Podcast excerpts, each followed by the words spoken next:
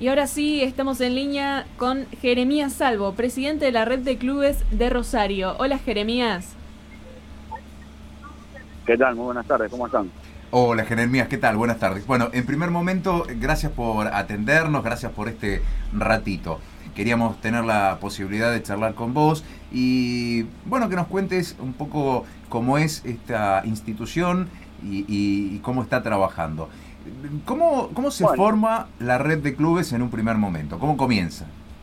Bueno, la red de clubes comienza ya hace unos cuatro, casi cinco años, y, parte de, algunos encuentros que veníamos realizando con instituciones barriales, eh, encuentros quizás convocados eh, por la dirección del club en aquel momento, donde comenzamos eh, a visualizar que los clubes de barrio teníamos toda la misma problemática, muchos clubes habían sido recuperados y resignificados por, por compañeros y compañeras eh, jóvenes, eh, por lo cual, bueno, eh, decidimos empezar, empezar a reunirnos, digo, cuestiones básicas empezamos a tratar, y, que quizás parece una cosa menor, pero cada vez que había un evento, los clubes necesitábamos alquilar tablones, sillas. Bueno, ahí nos dimos cuenta que algunos tenían sillas, otros tenían tablones, eh, que no había necesidad de, generar un gasto para las instituciones, que nos podíamos prestar estas sillas, estos tablones, que podíamos compartir espacios, había clubes con mayores actividades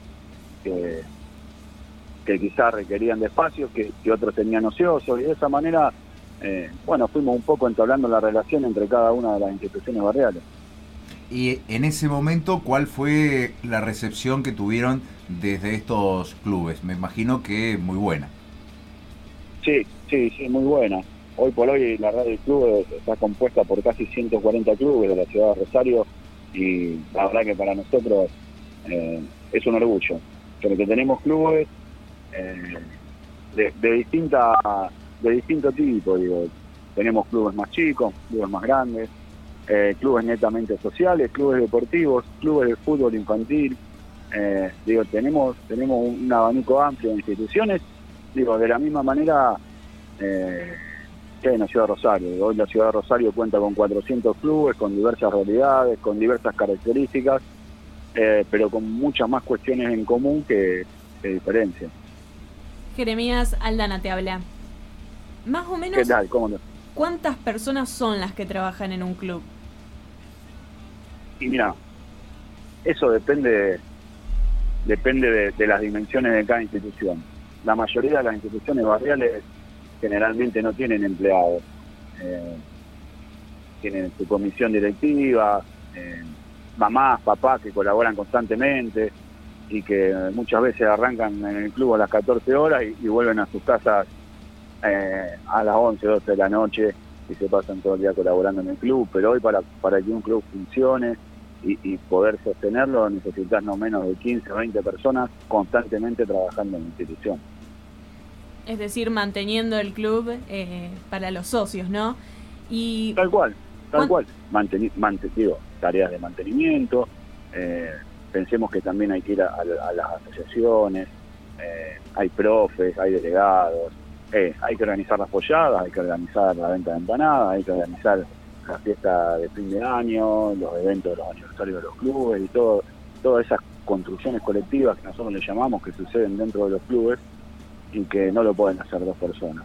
Por eso nosotros entendemos eh, a las instituciones barriales como construcciones colectivas, donde participa no solo la comisión directiva, sino que participan los socios, las socias, mamá, papá, eh, que siempre dejan, dejan su tiempo de lado y, se ponen a sumar en cada una de las instituciones. ¿Y cuántas y cuáles son las actividades que se realizan en, en estos clubes? Y muchísimas, muchísimas. Eh, en los clubes barriales, eh, digo, quizás debamos volver un poco para atrás y, entender un poco el objeto con el cual fueron fundados los clubes barriales, muchísimos allá por el año 30, año 40, año 50, y era el punto de encuentro de, nuestros abuelos, de nuestros inmigrantes, que, iban a realizar actividades sociales. Bueno, eso gracias a Dios fue avanzando. Hoy en un club de barrio, por más chico que sea, seguramente encontrás que hay zumba, que hay yoga, que hay artes marciales, que hay fútbol de salón o básquet, que hay volei, eh, en muchos eh, hacen hockey. Eh, digo, hoy encontrás en un club barrial no menos de, 10 actividades que se desarrollan, donde participan nenes, nenas, eh, mamás, papás. Sinceramente, los clubes eh, han logrado una, revitalidad que, que es asombrosa, más allá de todas las cuestiones que han sucedido a lo largo de los últimos años. Jeremías, voy derecho a la cuestión por la cual teníamos ganas de charlar, que tiene que ver con el desarrollo del año pasado. El año pasado tuvimos una, pandemia, una cuarentena, los clubes de, barrio no pudieron desempeñar sus funciones habitualmente, entonces nos gustaría preguntarte qué pasó en ese momento, cómo, cómo vivieron esta, esta pandemia y esta cuarentena. Sí, fueron momentos muy difíciles.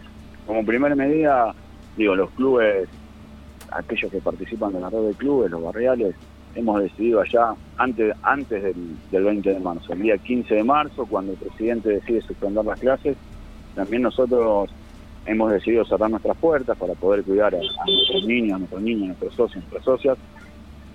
Y de ahí en más, bueno, un derrotero de situaciones.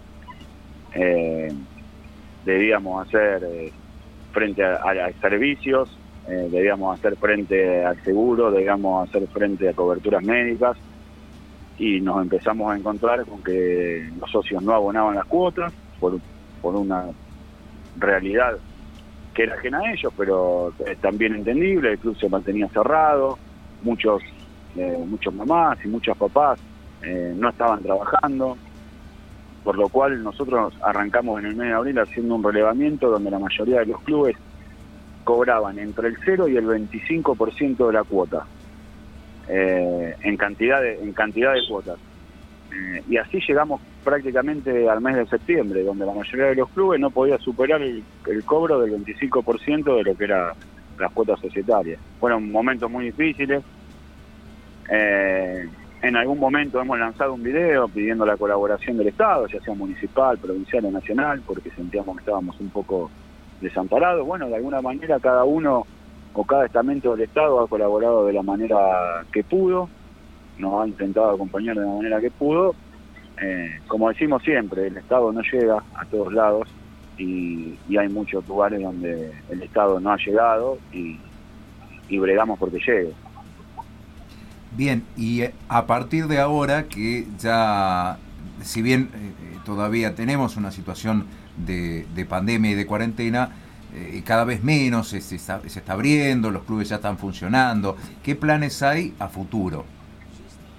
Bueno, gracias a Dios, Diego, para, comenzar esto, los clubes han, recuperado, han vuelto prácticamente a la normalidad total, eh, las actividades se realizan, si bien no hemos, no hemos, le decía, bueno, algún colega, algún colega tuyo, el de la Capital, le comentaba, no hemos recuperado el 100% de la masa societaria, pero sí se ha acomodado bastante lo que es, eh, se ha regularizado bastante las cuotas, por lo cual nos permite pensar en algunas otras cuestiones. Nosotros teníamos planificado en el 2020 desde la red de clubes eh, empezar a trabajar algo que nos parece muy importante, eh, que es la paridad de género, no solo en las instituciones deportivas, sino también en las asociaciones civiles entendemos que la mujer cumple un rol fundamental en lo que, lo que es la vida del club y la recuperación de cada una de las instituciones, eh, por lo cual, bueno, generamos una mesa de género que la vamos a presentar el próximo 12 de marzo en el Club Libertad a las 19 horas, donde convocamos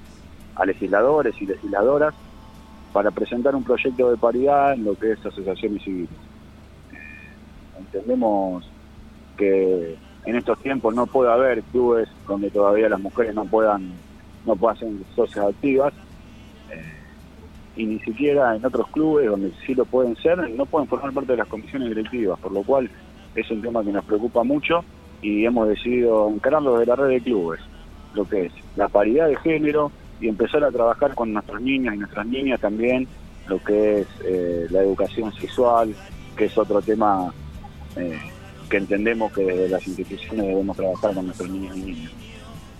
Además, eh, Jeremías, de esto que decías de la inclusión de género, de, este proyecto, ¿qué otras formas pensás que se puede hacer para atraer aún más socios a, los clubes? Sí, bueno, es, muy es muy complejo atraer más socios de los clubes por, por varias cuestiones.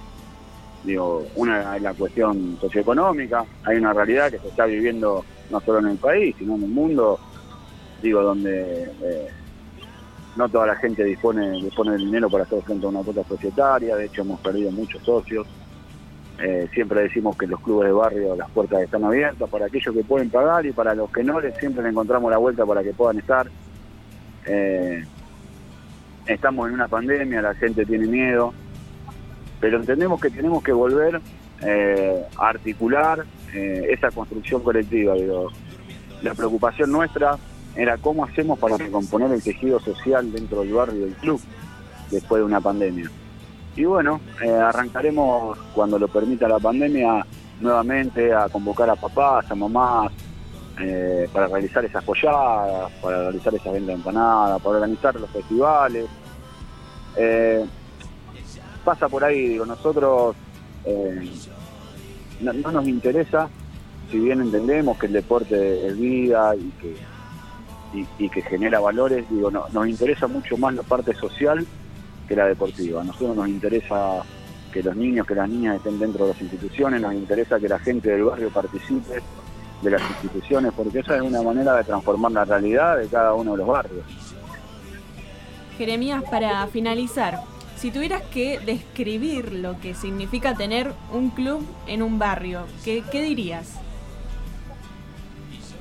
Mira, para los que normalmente participamos eh, de la vida de los clubes, es nuestra segunda casa. Yo siempre, y esto quizás es muy subjetivo, yo siempre cuento que el club del cual soy presidente, en Barrio Ludonia, me llevó mi abuelo. Entonces uno cada vez que entra, digo, mi abuelo se iba a tomar el bermudo a las 7 de la tarde y, me llevaba de la mano. Nosotros jugábamos al fútbol mientras ellos tomaban el bermú y jugaban y jugaban a las cartas. Eh, es nuestra segunda casa y, tiene una carga tiene una carga emotiva muy grande y un sentido de pertenencia importantísimo para cada una de las personas que pasan por un por un club barrial. Eh, yo creo que los clubes grandes y, sin, sin denostar, digo, pasa muchísima gente, van, vienen, o juegan para un club o se hacen socio de un club de otro. Aquel que pasa eh, por un club de barrio genera un, sentido de pertenencia, eh, que es lo que hace que después de mucho tiempo siempre uno vuelva. Como vuelve al primer amor, siempre vuelve al club de barrio.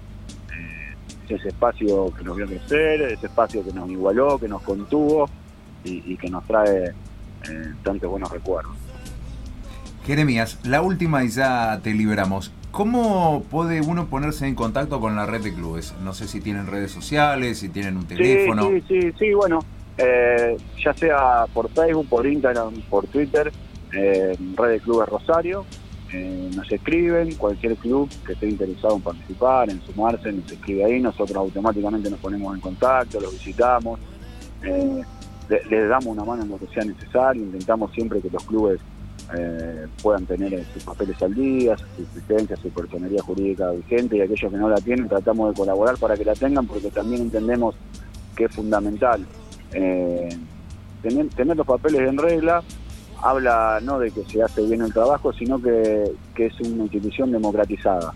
Nosotros bregamos por eso, por instituciones democratizadas, por, por instituciones inclusivas, y es por eso también que hemos, que hemos armado la mesa de género.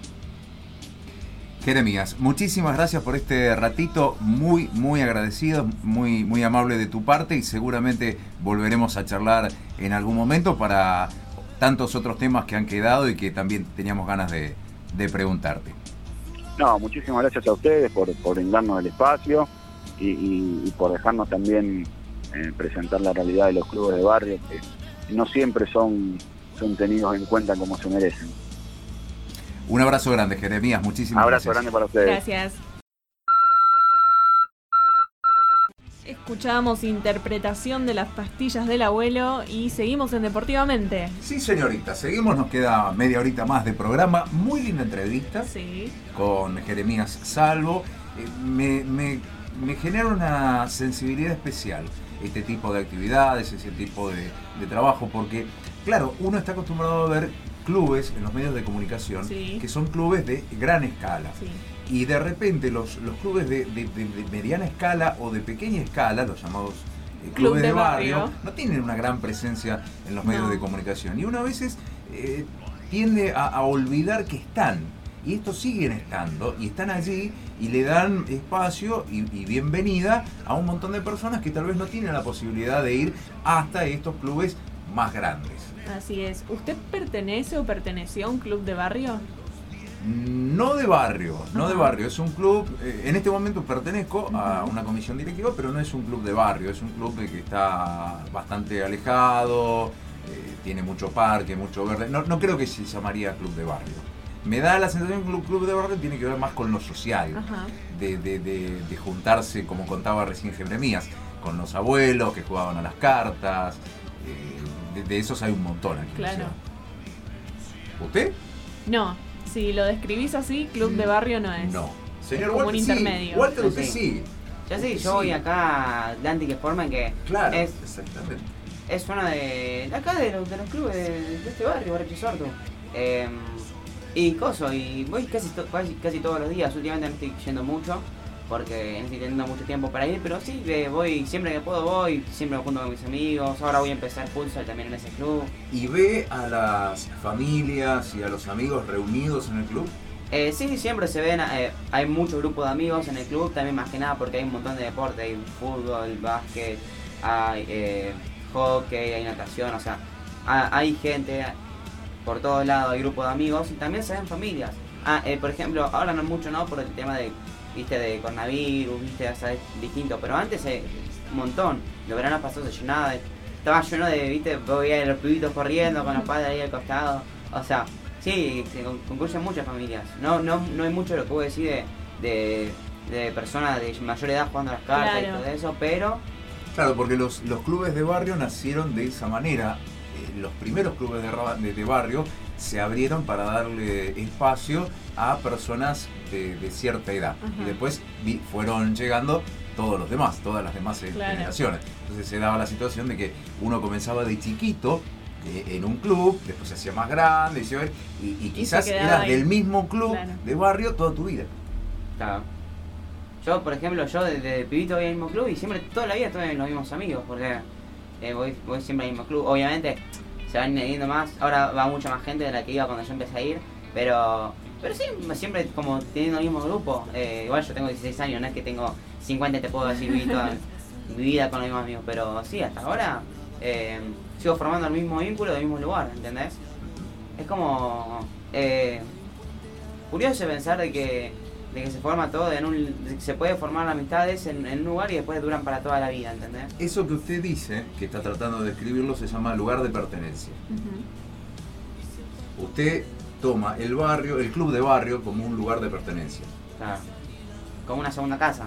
Claro. Así es, que eso también lo decía Jeremías en la entrevista. Nombraba que el club tiene que ver mucho con lo social, con ser parte del club. Eh, no, no es el club y, y la casa, es como que están unidos, ¿no? Claro. Y, y hay una cosa muy linda que es, eh, yo lo, lo veo ahora, que es el club mismo te hace sentir parte. El club mismo te integra, porque estás ahí y... Y rato- participás, Claro. ayudás. Hay, hay un ambiente distinto, hay una Sí. energía distinta. Sí. Entonces te hacen participar un ratito del pádel, un ratito con los que están allá y venís y volvés y, y estás siempre girando, pero, pero te hacen sentir parte. Sí, No sé si sucede lo mismo en lugares más grandes, en clubes más grandes donde tal vez la individualidad se pierde un poco en, en lo masivo, en lo colectivo, y no sé si es tan así de sentirte parte. No lo sé. depende. Algunos quizás si lo llevan al nivel competitivo dicen, bueno, yo represento a este club, entonces se sienten parte del club en sí. Pero si no, en otro punto de vista no, no sabría decirte. Claro, exactamente. Usted representa un club por ahí, Sí, hemos visto, sí. cuando, cuando nada. Y cuéntenos de esa experiencia. Yo represento al Club Garibaldi de la ciudad de Beltrán, Ajá. de Fray Luis Beltrán. Sí. Eh, es una ciudad vecina donde yo vivo. Eh, es un club que pertenezco desde los seis años. Yo Ajá, ahí está, ahí está. Eh, nadaba en otro club, me pasé porque me quedaba más lejos. Se quedaron sin agua en la pileta. Algo así. sin cloro. No, no teníamos, no teníamos más para cloro y bueno, hubo, que buscar otro, otro lugar. Eh, no, me quedaba más cerca este club, es el único que hay en la zona de, Sí. de las ciudades eh, vecinas, así que es como el único club al que se Claro. podía ir. Y la idea es, bueno, yo ahora me involucré en la comisión, en la subcomisión Ajá, de- mi- del deporte que hago, para ayudar, porque uno crece en el club y no quiere que se venga abajo, que justamente también sufrió las consecuencias de la pandemia Exactamente. como muchos clubes de la zona, de, de ahí. Se viene una aldana presidente. No, no, pre- presidenta no, no creo, pero Bueno. sí siempre tratando de dar una mano. E imagínense usted que si tienen que hacer campaña adentro del club, si ella es candidata a presidente, ya tienen locutora. Ay, claro. Claro, ella eh, como locutora puede hacer su propia campaña. Es un golazo. es un golazo. Vóteme a mí, lo dice. Esa- gastos. Listo. Claro. Temé, yo soy la mejor, dicen. Claro, y lo hace con esa voz de locutora así, así, salgo corriendo a votarla. Claro. Eh, y sí, igual eh, tiene mucha razón en lo que vos decís. Vos crecés en ese club y no querés que, viste, que se venga abajo por todo el tema. Y es una cosa que está pasando a todos los clubes de, de todo el país, ¿no? No solamente de, de esta zona, de todo el país está pasando. Muchos clubes acá de Rosario durante mucha época no pudieron... eh, em, ni siquiera estaba permitido hacer deportes, o sea, básicamente eh, tenían que sacar la plata del, del aire, viste, para pagar todo. Sí. Y pagar a los empleados, todo eso. Y hay mucha gente que dejó de pagar a... eh, por la más de cuota que- mensual. Claro, exactamente. Eh, eh, Es entendible una, una, una persona que además tampoco podía trabajar Claro. porque estaba todo cerrado, no solamente los clubes. Entonces la, la- la familia se encontraba en esa situación. No puedo trabajar, no puedo ir al club, tengo que seguir pagando las cuotas y bueno, eh, eh, algo tengo que, Claro. una decisión tengo que tomar y bueno, lamentablemente el club era estaba ahí dentro de, la, de lo que había que cortar. Sí. Lo que lleva a esta situación de que, bueno, como dice usted, los clubes han, han- han- se han decaído. Claro, que no era una sola persona la que dejaba de pagar, sino eran, se iban acumulando. Claro, Bueno. exactamente. La, Pues, la situación fue triste. Bueno, y ahora llegaron, ahora hay agua en la pileta. Ahora hay agua en la pila. El cloro lo tienen. Sí, Está muy por bien, suerte. perfecto. Está muy bien. Hay competiciones, hay, hay, hay- hay competiciones internas, digo, no sé. Eh, estábamos intentando organizar, Ajá. pero no... Todavía no. Como justamente nombraba antes, las piletas vecinas no están abriendo, no están funcionando, no, no podemos organizar nada todavía. Compiten entre ustedes. Sí, Está bien, se tiran agua entre, entre ustedes, está muy bien. Me iba a contar algo hace un Sí. ratito de un torneo nacional de clubes, puede ser de patín. de patín, sí, un torneo Una- de una- patín, patinada. un campeonato de patín. Torneo Open de clubes que se va a realizar del 6 al 11 de marzo. Ahora, ya, Ya, el ya sábado comienza. empieza. Sí. Y se va a realizar en el Estadio Universidad Nacional de Villa María. Muy lindo En estadio. Córdoba. Es un estadio nuevo que se inauguró. Eh, ¿Se acuerda que hablamos con las- los chicos de volei? Sí, Bueno, estos chicos fueron a inaugurar, eh, Ese fueron a- estadio. A, jugar en una fecha de- del, del campeonato nacional y inauguraron ese estadio. Tengo una- una- unas fotos por ahí, si quiere después le, le hago ver. Muy lindo estadio que han hecho en Villa María. Y ahora va a haber patín. ahora va a haber patín, 10 disciplinas de 13 que había, en la cual va a haber 900 competidores. Oh, Chao. 900 competidores. Imagínese usted el lío para organizar todo eso y con los protocolos. Sí. Bueno, fe- Justamente están contentos porque pueden realizar el evento. Felicitaciones a la gente de Villa María que ha logrado semejante evento. Claro, porque son gente de todo el país. Así es. Sí, porque aquellos que quieran ir eh, Sí, al clasificatorio Ah, del no, no, Panamericano no, no, no, tienen que sí o sí ir a este campeonato. Claro, no, yo quiero ir a, a ver, a, a- a- a visitar. Y acá dice que va a tener la presencia de jóvenes, de adultos, profesionales. No sé si hay público, pero se puede infiltrar como el familiar como de, al- joven. de- Yo puedo ir como joven. Sí, Puedo ir como joven o no. y... ¿Por qué se ríe? ¿Por qué se ríe? ¿No, No, un pero, poquito de maquillaje? pero Eh, ¿por qué se ríe? Si yo doy, doy una persona joven. Eh, Me pongo sus bermudas, ¿me puedo poner sus bermudas, por ejemplo? ¿Me presta su bermuda? Yo creo que pare- parecería, viste, como en las películas los abuelitos que quieren parecer jóvenes. Me acaba, usted, usted, usted registró lo que dijo, ¿no? Me acaba de decir abuelito. No, no, Yo no. creo no, que no, con no, esto no, no, se acaba de ganar la expulsión directa del programa. A partir de este momento empezamos la búsqueda de otro operador. Si vos sos operador, por favor, comunicate con nosotros. ¿Cómo No. me va a decir abuelito? Me, me, eh, ¿No viste nunca la escena ¿viste, del señor Burns con, con toda la, con la ropa de joven? Cada vez peor. Me dijo, abuelito, hombre mayor y señor Burns. Me falta la pelada nada más. Uy. Ahora sí, señor Burns. No, yo me- olvido. yo me- tengo Dejemos que de aclarar que Sí. Tiene música ahí, tiene música. Tiene música, tiene un tema porque si no, sí, sí, esto tengo. se prende fuego.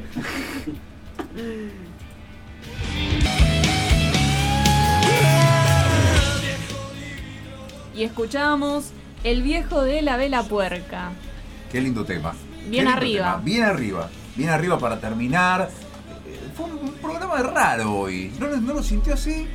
Sí, pero porque también la energía del día estaba como rara. Y se fue transformando durante, Sí. el, durante el programa. Ahora terminamos arriba y ya se termina. Claro. ¿No nos podemos quedar otro- otra hora más? ¿O no? ¿Y si, la, tu, si tu espalda la aguanta? ¿Sí, mí? no, no, no, no, escuchaste.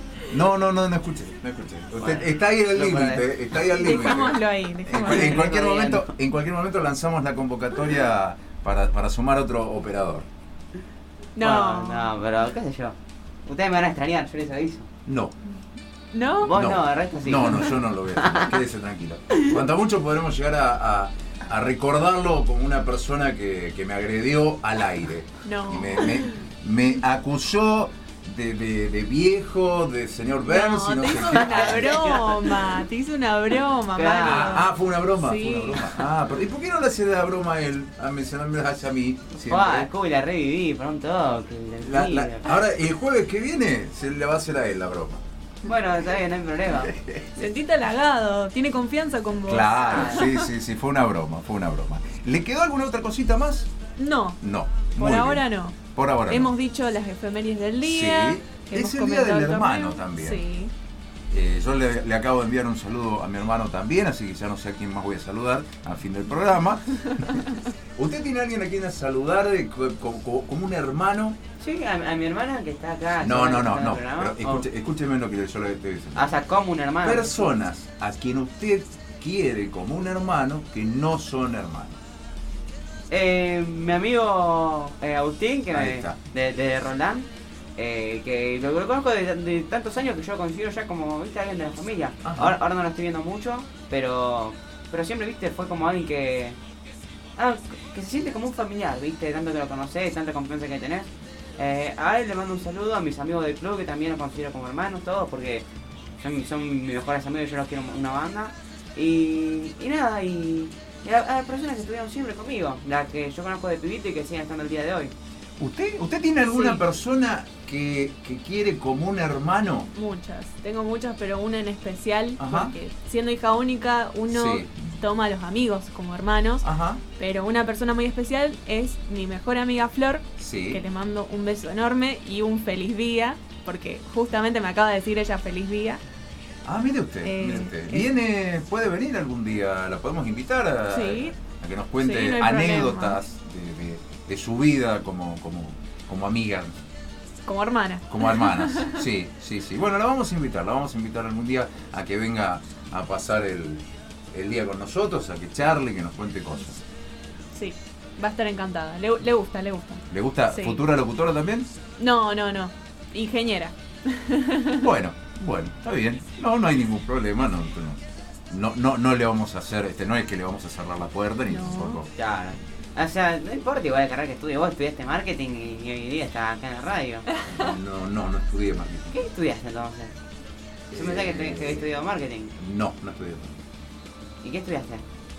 ¿Qué, qué le- qué hoy, hoy está. Y me estoy preguntando qué Hoy está en el borde, en el borde. Pero estoy preguntando bien qué carrera estudió usted. Yo estudié Derecho. Hace muchos años, estuve un tiempo estudiando Derecho, no me gustó y después dejé de estudiar.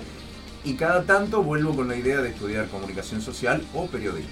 Claro. Ah, claro, claro. Pero hemos estaría muy bueno que lo estudie más que nada, ¿viste? Por, por, por todo el tema de programas, eh, ya yo lo sé bien igual. Gracias, Walter. lo- gracias, gracias. Bien, gracias, bien. Bien, la experiencia ya la tenés. Claro. Sí, sí. Después de 10, eh, me tiró 10 palos y una buena. Pero vos te lo tomás como Pablo. Hay que quedarse con lo Vos te positivo. Yo te pregunté bien que, que si había estudiado algo. Derecho, estudié Derecho algunos años. Viola. ¿Y, ¿Y no te gustó mucho la carrera ya cuando la profundizaste más? ¿O no, no. pasó? Me iba bien, tenía buenas notas, pero no me vi a mí mismo trabajando como abogado. Me vi como una persona que iba a sufrir bastante trabajando como abogado. Ya. Entonces pegué el volantazo antes. Pero vos hiciste el té vocacional y todas esas cosas, dijiste, vamos a Sí, sí, sí. Hice el test vocacional. Claro. Y ahora Sí. pregúnteme qué me dio como resultado el test vocacional. ¿Por qué? No, no, digo, ¿Que alguien te lo pregunta en serio? Bueno, ¿qué te dio como resultado? comunicación social. Las vueltas de la vida, ¿no? Las vueltas de la vida. Eso es verdad. Bueno, vamos por una empanada acá a la. Para que primero nos tenemos que despedir. Exactamente. Ah, no, no, yo ya está, ya, ya me fui. Chao. Ah, chao. Bueno, llegamos al final. Muchísimas gracias por estar del otro lado. Esperamos que la hayan pasado bien. Un programa raro, comenzó más tranquilo. Nos estamos yendo con toda, con toda la fila. Señorita, Mando un saludo a Santiago que dije que le iba a mandar en este programa. Gracias por participar de la encuesta siempre. Está ahí. Y nada más para decir. Eso es nos todo. volvemos a encontrar el jueves. Sí, nos volvemos a Walter, ¿viene el el jueves que viene? Vamos a ver que sí. Vamos a charlar con Víctor ese temita que tiene usted con la edad y después lo, le vamos a decir. Nos volvemos a encontrar el jueves que viene, 18.20, con esto que se llama. Deportivamente.